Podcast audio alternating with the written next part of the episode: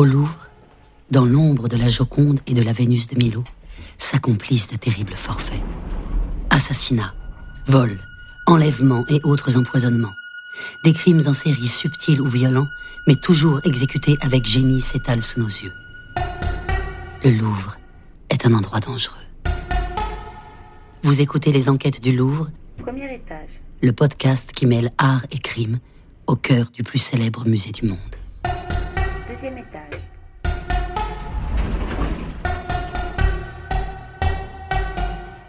Le tricheur à l'as de carreau.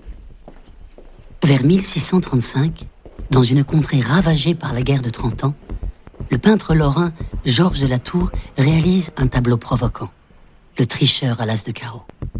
Une scène d'arnaque iconique, à la fois sublime et crapuleuse, qui nous révèle le raffinement de l'art français du XVIIe siècle en même temps qu'elle nous entraîne dans la fange, à la découverte des secrets des pipeurs, ces habiles escrocs, experts dans l'art occulte de la tricherie aux cartes.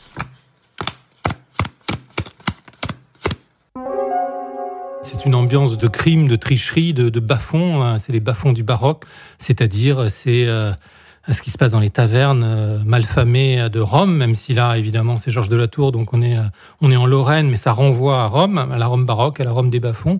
Et on a euh, donc quatre personnages qui sont autour d'une table et qui euh, jouent aux cartes. Nicolas Milovanovic, conservateur en chef au département des peintures du musée du Louvre. C'est un tableau de Georges de la Tour, donc voilà un des plus grands génies de la peinture française du XVIIe, l'un des plus grands, et euh, c'est le tricheur à l'as de carreau. Alors il s'agit euh, tout simplement d'une partie de cartes avec euh, trois personnes qui jouent, hein, une, une femme au centre, qui est pas tout à fait dans l'axe de la composition, légèrement décentrée, un tricheur qui est un merveilleux personnage d'une beauté confondante. Je crois que Roberto Long, il disait après lui de le, qualifier d'Aramis. Le visage plongé dans l'ombre, qui est un artifice de coloriste, et puis penché, il est en train de sortir un as. Évidemment le geste qui euh, tout de suite attire le regard, permet de comprendre qu'il s'agit de tricherie. Et face à lui, il y a euh, le jeune dupe, celui qui est trompé et qui lui est plongé dans un jeu de cartes, qui a un, un habit si riche. Euh, donc c'est les trois personnages principaux. Et à côté, on sent du fait de son regard qu'elle est sans doute complice. Il y a une servante qui tient un verre de vin un vin rouge clair, c'est clairet, type de vin qu'on appréciait à l'époque. Donc elle tient la bouteille et le verre de clairet. Alors regardez bien. Vous avez euh, les quatre as qui sont sous le dessous du jeu pour la démonstration. On va distribuer les cartes Olivier Cave, et à la fin de la distribution, expert en manipulation de cartes et collectionneur. on verra que les as ne sont plus sous le dessus du jeu puisqu'ils sont dans ma main. Alors, le jeu a été identifié et il s'agit du jeu de la prime. Elisabeth Belmas, historienne. La prime est un jeu donc qui est apparu au XVIe siècle en Italie et c'est un jeu de pur hasard avec des cartes. Les joueurs parient sur les mains qu'ils vont pouvoir euh, montrer à leurs adversaires. Alors, on va expliquer les règles très brièvement. En fait, on joue avec un jeu de 52 cartes dans lequel on a enlevé les 10, les 9 et les 8. Donc en fait, c'est un jeu de 40 cartes. Le 7, le 6, l'As sont les trois plus fortes cartes. Et là, ça devient intéressant parce qu'on voit que c'est justement les cartes qui nous intéressent. Pour espérer remporter la partie, il y a euh, donc plusieurs mains et celle qui nous intéresse particulièrement, euh, c'est le 55 que le tricheur s'apprête à réaliser. Pour réaliser un 55, il faut obtenir un 7 qui vaut 21 points, un 6 qui en vaut 18 et un As qui en vaut 16. Ça fait 55. Et au XVIe siècle, pour vous dire comme c'est populaire, il y a un ouvrage qui est écrit entièrement sur le jeu de la prime en Italie, en 1526, par Francesco Berni. Et l'auteur dit d'écrire ce qu'est le jeu de la prime serait totalement inutile, étant donné qu'il ne peut y avoir quelqu'un qui soit aussi ignorant au point de ne pas être familier de ce jeu. Donc c'est très important parce que ça veut dire qu'au moment où le tableau va être peint, tout le monde va très bien comprendre qu'on joue au jeu de la prime et les subtilités de la tricherie. On y joue en Italie, on l'a vu. Rabelais le cite parmi les 217 jeux de Gargantua en position numéro 2. On parle du jeu de la prime. Tout ça pour dire que la personne qui va regarder le tableau en 1635, en 1640, va très bien voir la subtilité.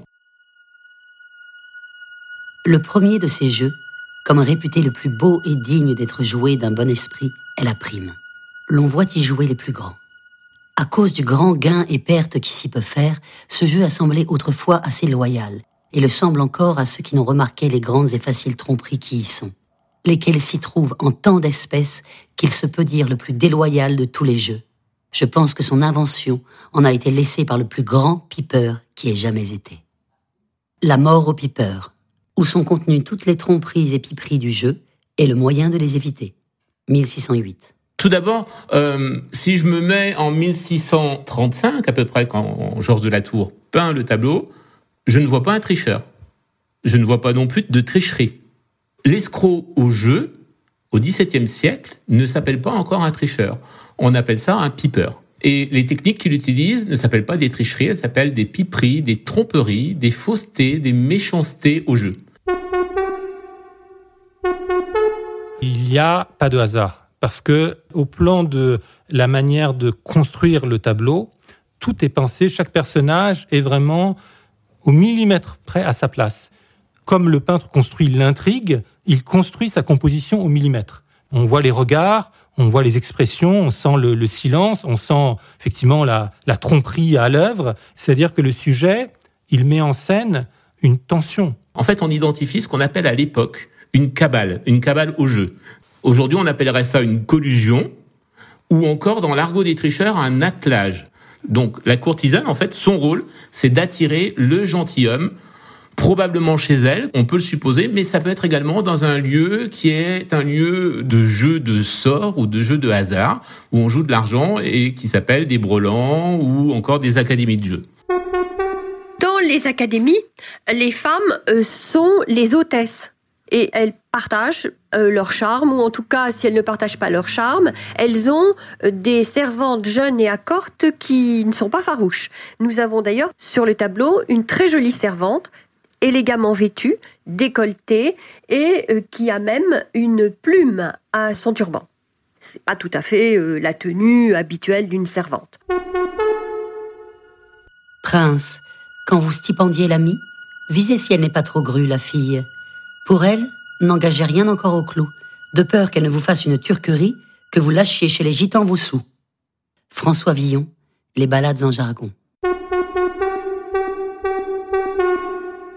La servante, elle, son rôle est primordial. En fait, euh, elle va être chargée de détourner l'attention. On crée une ombre qui permet d'éloigner la lumière du tricheur, du manipulateur, et qui lui permet à ce moment-là de travailler en sécurité. Donc on peut Imaginez euh, que servante et maîtresse œuvrent de concert. D'ailleurs, le jeu des regards le montre. Et euh, la courtisane, c'est bien elle qui dirige le jeu. Regardez le geste de la main, c'est peut-être pour prendre euh, la coupe de vin, mais c'est plutôt un geste qui montre le tricheur, donc elle donne l'ordre à lui de jouer. Donc c'est elle qui règle le jeu. Le piper, lui, c'est le technicien, c'est le manipulateur. Dans l'argot des tricheurs, on l'appellera un ouvrier. Lui, il va être chargé d'échanger les cartes pour améliorer la main et gagner. Et donc, il y a une synchronisation entre ces trois personnages qui est au millimètre près. C'est-à-dire que la courtisane donne le signal pour que la servante arrive. Elle arrive à un moment bien précis et le tricheur opère sa manipulation. Ce qui se passe, c'est vraiment un jeu des regards. Moi, c'est ce qui me frappe euh, d'abord dans, ce tableau, c'est euh, tout s'explique par les regards. Hein. Euh, on a un cheminement d'un personnage à l'autre, et surtout des trois personnages à gauche qui sont ceux qui organisent en fait cette tromperie, puisqu'il s'agit de, tromper un jeune homme un peu, un peu fat, un peu prétentieux. On le voit à la richesse de son habit, et donc il s'agit de le plumer tout simplement. Quatrième personnage est un fils de famille. On voit que c'est un jeune homme, un très jeune homme, euh, qui est somptueusement vêtu. Alors, il a de l'argent, c'est évident, et euh, ces jeunes gens de famille sont généralement les premières victimes de cette association courtisane tricheur. Hein, ça fait partie des errements de la jeunesse à l'époque, et les textes le dénoncent dans l'ordonnance royale de 1629, promulguée par Louis XIII, euh, qui annule toutes les dettes faites au jeu par les fils de famille. Donc parce que c'est un problème social. Chacun voit, par expérience, que les jeux de cartes, tarots et dés, au lieu de servir de plaisir et de récréation, ne servent à présent que de dommages notoires et scandales publics, estant jeux de hasard, sujets à toute espèce de piperies, fraudes et déceptions, apportant grandes dépenses, querelles, blasphèmes, meurtres, débauches, ruines et perditions de familles. Ordonnance du roi Henri III du 22 mai 1583. Donc là, euh, évidemment, le, le pauvre jeune homme euh, dans le tableau, il, il est en train de, il va perdre tout son argent, on le sent bien. Thomas Lévillane, Mais bon, en même temps, il y en a plein d'argent, donc c'est pas grave. À la limite, c'est une, peintre. pour lui, c'est rien. Pour eux, c'est l'enjeu de leur vie. Ça se sent très bien. C'est-à-dire que lui, il est très pensif, il est très dans sa tête, il est dans ses histoires, et puis eux, ils sont vraiment bien concentrés sur le pognon. Ah oui, on est dans la lutte des classes. Ce jeune homme, il est très bien habillé, euh, il a des tonnes de matières différentes, il a une belle plume, alors que la prostituée a une plume un peu plus flappie, on va dire. enfin voilà, il y a, oui, il y a quelque chose de l'ordre de la lutte des classes euh, dans ce tableau. oui. Même si tout le monde est bien entouré, que tout a l'air chic, euh, encore une fois, c'est presque une violence anglaise de, de James Ivory ou choses comme ça. euh. c'est une ambiance feutrée et, euh, et on joue pour pas se taper dessus, quoi. Fait la séduction de, de Georges de la Tour, c'est que tout le monde peut euh, lire cette scène, la comprendre. Et moi, ce qui me fascine dans la peinture du XVIIe siècle, c'est qu'on peut toujours, toujours imaginer une histoire autour de ce qui se passe. Nicolas Milovanovic. Et là, on est invité à le faire. Qui est ce jeune homme? D'où il vient? Euh, Pourquoi est-il dans cette taverne, si c'est une taverne? Pourquoi va-t-il dans ces bas-fonds? Euh, Qui sont les, les tricheurs? Euh, Qui sont de Mèche? De quel milieu viennent-ils? Où se passe la scène, évidemment? Alors moi, je parle de Rome, car je connais le Caravage, de la Lorraine, car je connais Georges de la Tour, mais ça peut être... euh, la scène paraît presque intemporelle, et on a envie, du coup, d'inventer euh, sa propre histoire. Euh, moi, je m'identifie, avez chacun dans, dans un film, dans une œuvre, s'identifie à un personnage. Alors choisissez le vôtre. Moi, le mien, c'est le jeune qui est là, tout content, un peu dans son monde, euh, qui regarde, euh, qui est plongé dans son jeu de cartes, et de toute façon, il ne sait pas qu'il perdra de toute façon, puisque le tricheur en face est en train de sortir un as. Donc voilà, moi, je m'identifie à la victime. Si on regarde le jeune gentilhomme, la dupe, en fait, le pigeon, hein, évidemment, lui, il est très maladroit. Olivier Cave. Il tient ses cartes non pas d'une main, mais il les tient des deux mains. Il les tient assez haut, assez proche de son visage. Euh, il n'a pas du tout une tenue de protection. Euh, il est très à découvert. On semble qu'il est figé. Il est clairement maladroit. Il faut regarder maintenant la courtisane. On voit que la tour a très bien ses quatre cartes. Et c'est une tenue très professionnelle. C'est une tenue qu'on voit aujourd'hui dans les salles de jeu. Les cartes sont tenues assez proches du buste de la courtisane, de manière à pouvoir cacher à toute personne qui serait derrière elle ou sur les côtés la valeur de ses cartes. Et puis, à l'opposé, on a le piper. Et le piper, lui, on arrive à voir ses cartes. Et évidemment, il les tient d'une manière assez assurée.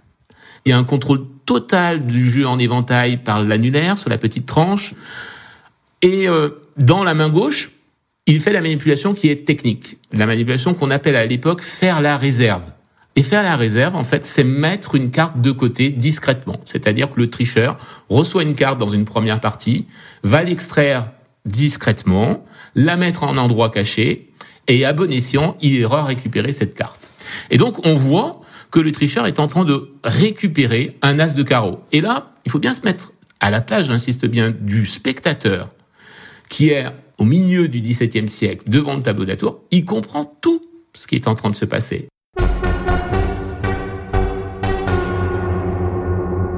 Il y a quelque chose qui est en train de se mettre en place, qui est la tromperie, une sorte de mécanique qui est en train de se mettre en place, mais tout doucement. La peinture euh, de l'époque adore euh, les faux semblants, les allusions et l'illusion.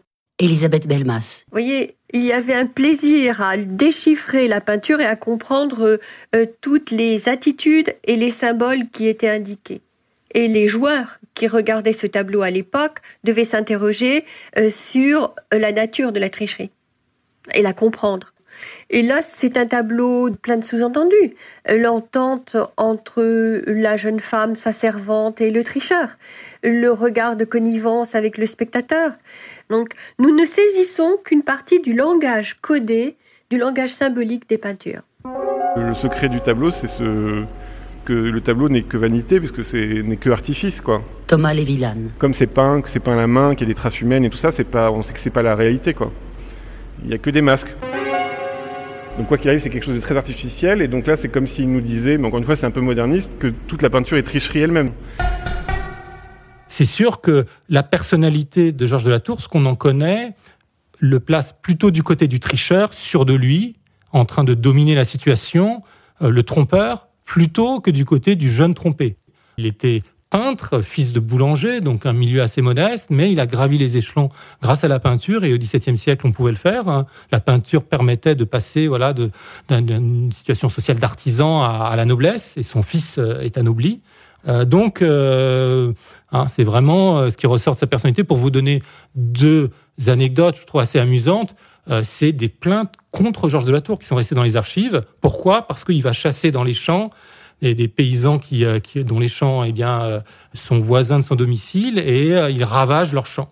Et il ne s'en excuse pas et il faut qu'il porte plainte. Et une autre fois, il va lui-même bastonner un paysan qui lui a pas plu. Donc, on imagine, voyez, un personnage qui est très attaché à ses biens, à sa position sociale, et plutôt quelqu'un qui trompe que quelqu'un qui est trompé. Donc voilà, moi, effectivement, j'aurais spontanément tendance à l'associer au tricheur.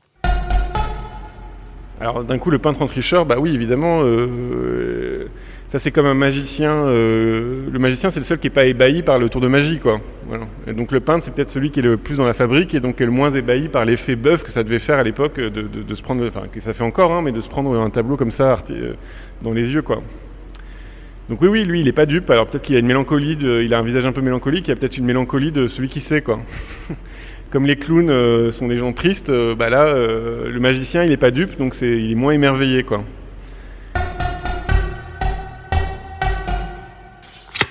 As de carreau. As de carreau. Est-ce que c'est Georges de la Tour, ce tricheur? Ça, on n'en sait rien. On n'a pas la réponse. Si on se fie à la tradition du Caravage, la tradition caravagesque, ça pourrait être le cas, parce que le Caravage, on sait qu'il s'est représenté. Et il s'est représenté à de nombreuses reprises. C'est-à-dire qu'il s'est mis en scène dans un tableau, souvent de manière dramatique, c'est-à-dire une tête coupée, eh bien c'est Caravage qui se peint lui-même. Chez Georges de la Tour, on ne le sait pas. On n'a pas de portrait conservé de, de, la Tour, pas de gravure, pas de, donc on, on ne sait pas à quoi il ressemblait. Donc il reste une incertitude, il y a un point d'interrogation sur les traits du visage. En revanche, il y a effectivement une signature et effectivement, elle est sous le coude du tricheur. Il y a un côté euh, évidemment assez drôle de, de mettre sa signature à côté parce que la peinture c'est quand même un artifice, c'est quand même euh, de la matière euh, qui joue à être quelque chose, qui joue à être de la peau, qui joue à être du tissu, tout ça. De la même manière, euh, un tableau, enfin, quand on lit, on lit de gauche à droite. Bah là, la première chose qu'on voit dans le tableau, c'est la triche. À gauche, il y a d'abord la triche. Donc c'est comme une espèce de grande euh, vanité pour nous montrer que, bah voilà, que tout est, tout est déjà faux, tout est, mis en scène, tout est artificiel. Alors après, est-ce que l'emplacement où il l'a mis euh, près du tricheur, sous son coude, en effet, est-ce qu'elle a une signification? Là, je ne sais pas. Alors c'est sous le coup du tricheur, puis ça c'est un autre détail que j'avais pas vu dans les reproductions, c'est que euh, le tricheur il a déjà mis euh, de l'argent de côté quoi. Sous son coude, derrière son coude, il y a déjà deux pièces, une pièce d'argent une pièce d'or quoi. Le tricheur a peu d'argent sous son coude.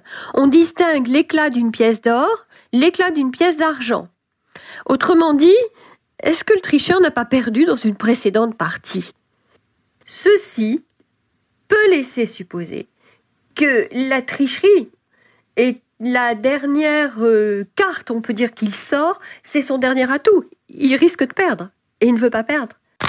En fait, quand vous allez tricher dans une partie de cartes, vous allez tricher seulement, généralement, à un seul moment. C'est-à-dire qu'en permanence, le tricheur, généralement, va jouer des petites sommes et va laisser gagner le jeune gentilhomme. Et il va lui montrer, il va lui dire, il va lui expliquer, mais c'est incroyable la malchance que j'ai. Regardez comme vous êtes heureux. Et en permanence chaque fois. Et quand il gagnera parfois des sommes, il s'arrangera pour les enlever et les mettre dans sa poche ou dans sa bourse, de manière à ce qu'il ait, on voit jamais qu'il ait beaucoup d'argent. Et euh, à un moment donné, il voit qu'il va pouvoir faire monter les enjeux et que probablement parfois on utilise une technique qui est la double rencontre, c'est-à-dire qu'on s'arrange pour que le pigeon ait également une bonne main et le tricheur une main encore plus forte. Euh, donc il y a beaucoup de subtilité dans la préparation qui est en amont de la manipulation chez les tricheurs. Et donc on sent cette vérité. On a euh, le sentiment d'être, voyez, le, le, cinquième personnage qui est devant la table et qui assiste à la partie. Donc c'est ce qui participe de, euh, du pouvoir de séduction immédiat. Un premier coup d'œil. Ce tableau séduit dès le premier coup d'œil. Il y a des tableaux. Moi, il y a un artiste que j'aime beaucoup qui est très différent de Georges Latour, c'est Nicolas Poussin. Poussin, c'est une peinture plus difficile. Il faut le temps du regard, il faut presque méditer devant le tableau pour euh, pouvoir en saisir la beauté. Là, c'est très différent, c'est même opposé. Il y a une séduction immédiate. Et ce côté est aussi assez fascinant et, euh, et permet de vraiment d'entrer dans la scène et de l'apprécier tout de suite. Vous aimez le jeu. Et ce qui perd votre conscience, c'est ce jeu-là même. Un jeu sans mesure et sans règles. Un jeu qui n'est plus pour vous un divertissement, mais une occupation, mais une profession, mais un trafic, mais une attache et une passion, une rage et une fureur. Et, comme suite, l'oubli des devoirs, la dissipation des revenus, des tricheries indignes, des friponneries que cause l'avidité du gain, des emportements, des jurements, des désespoirs. Sermon du père Bourdalou, le prédicateur des rois, 1707. C'est vraiment le mot de séduction qui est le principal. À mon avis, c'est d'abord ça qui fonctionne. Et c'est si le spectateur est séduit que peut-être il va aller plus loin dans l'intrigue, dans le récit, qu'est-ce que c'est, qui sont ces personnages, euh, et le sens moral, il vient ensuite. Et donc c'est pas la raison première de l'exécution d'un tel tableau, c'est vraiment euh, séduire, captiver, être capable par cette peinture de retenir le regard. Vous le disposez au milieu de 30, il va ressortir, il va attirer, il va vous appeler. Donc je pense que c'est ça le, la raison de ce tableau.